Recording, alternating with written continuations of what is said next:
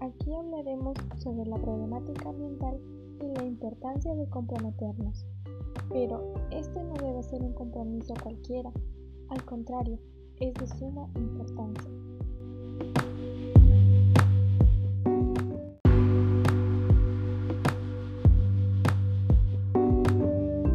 Mi nombre es Kimberly Olana. Soy estudiante de la institución educativa Mater Admirables y es un gran honor tenerlos aquí para comentarles sobre la contaminación del aire. Sin más preámbulos, comencemos. ¿Qué es la contaminación? La contaminación del aire o atmosférica se da cuando hay presencia de materias o formas de energía que implican riesgos, daños o molestias sumamente graves, tanto como para el aire, para las personas, animales y plantas. Pero no solo causa esto, sino que también ataca a distintos materiales, reducir la visibilidad o produce malos olores y enfermedades. Pero, ¿cómo se produce esto? La contaminación del aire se produce por una mezcla de partículas sólidas y gases en nuestro aire, emitidas por los automóviles, los compuestos químicos de las fábricas, el polvo, pesticidas, polen, etc.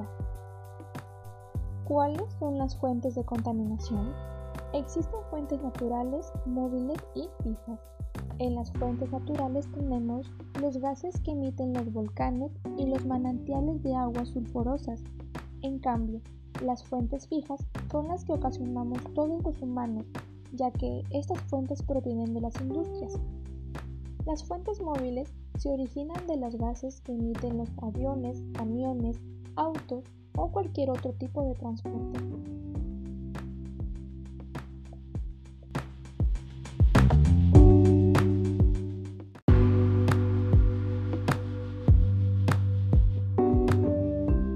Ahora tomemos un poco de conciencia. ¿Estamos conscientes de que nosotros mismos somos los que ocasionamos que nuestro ambiente esté contaminado? Tomamos conciencia que somos nosotros desde nuestros hogares quienes causamos todo esto, espero reflexiones esta parte, porque desde pequeños todos podemos observar cómo las personas de nuestro entorno familiar arrojan su basura en espacios públicos, como lo son el Parque de las Pinetas. Todos una vez hemos ido a ese parque Está ubicado en una calle Kennedy en nuestro distrito de Leonardo Ortiz, así como también la vereda que está al frente de la calle Palmeras. Cabe recordar que cerca de ahí hay una escuela pública, y se los digo porque yo estudié en esa escuela pública. Así como estos lugares mencionados, hay muchos más en nuestro distrito y no solo aquí, sino que en más partes del Perú. En fin, la principal fuente de contaminación en el ambiente de las casas o contaminación doméstica es la quema en interiores de combustibles fósiles como el carbón, entre otros.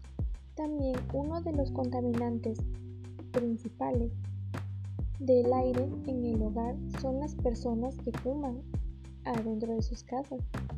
Alrededor de 3,8 millones de muertes prematuras son causadas por el aire contaminado al interior de sus hogares, ya que esto afecta a nuestros pulmones, nuestro corazón y cerebro. La contaminación del aire doméstico es un tema visto en en el área de comunicación. Aparte de afectar a nuestro corazón, cerebro y pulmones, aprendimos que también producen más enfermedades. Presta atención porque te comentaré algunas de estas. Las enfermedades más comunes son infecciones respiratorias agudas, el síndrome obstructivo bronquial, asma, rinitis, entre otras. También ocasionan daños al sistema cardiovascular, digestivo e incluso problemas de la vista como la conjuntivitis, problemas dermatológicos y hasta cáncer. Sigamos reflexionando. Es necesario esperar a que las autoridades declaren en estado de emergencia sanitaria a nuestro distrito por causa de la contaminación? ¿Ustedes creen que es necesario esperar a eso? Claro que no, por supuesto que no, porque nosotros podemos hacer algo antes de que esto suceda. ¿No creen que es suficiente ya con el COVID-19, esta pandemia gigante que ha paralizado a todo el mundo? No esperemos a que nos paralicen en nuestro distrito por estar contaminados. Personalmente, mi mamá, mis hermanas y yo reciclamos nuestra basura. El compost que sale de las cáscaras que utilizamos para nuestros alimentos, lo utilizamos para sembrar todo tipo de plantas y así sucesivamente separamos los demás. Esperamos a que el carro de la basura pase por nuestra casa, ya que el carro pasa muy temprano. Bueno, hoy en día está pasando temprano. También evitamos cocinar con combustibles que dañen nuestra salud y la de los demás.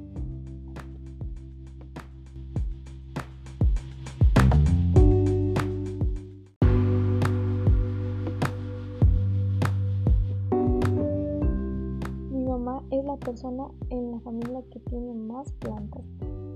Es en serio. Todo lo que tiene semilla lo va a plantar. Pues por eso que me manda a cortar las botellas o a veces latas. También utiliza las latas para hacer sus macetitas. Las pintamos y las decoramos bonito. Entonces en ese, en ese de ahí es donde ella planta todo. Por ejemplo, les comento que por acá tengo plantas de tomate, ají, tengo cebolla china, también tengo las plantas siberianas y otras plantas con otros nombres raros que mi mamá planta. Aparte de que ayuda al medio ambiente, está decorando la casa de una manera hermosa. ¿Y tú qué haces con tu familia para poder ayudar a reducir la contaminación ambiental? Si no sabes qué acciones hacer junto con tu familia para ayudar a reducir la contaminación del aire, no te preocupes que aquí te comento algunas y las puedes realizar con tu familia. Número 1. Consume productos ecológicos.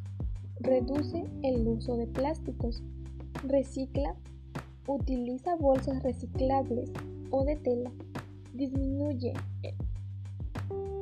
el uso del agua y de la energía eléctrica. Ya saben ese dicho que gota a gota el agua se agota, ¿no?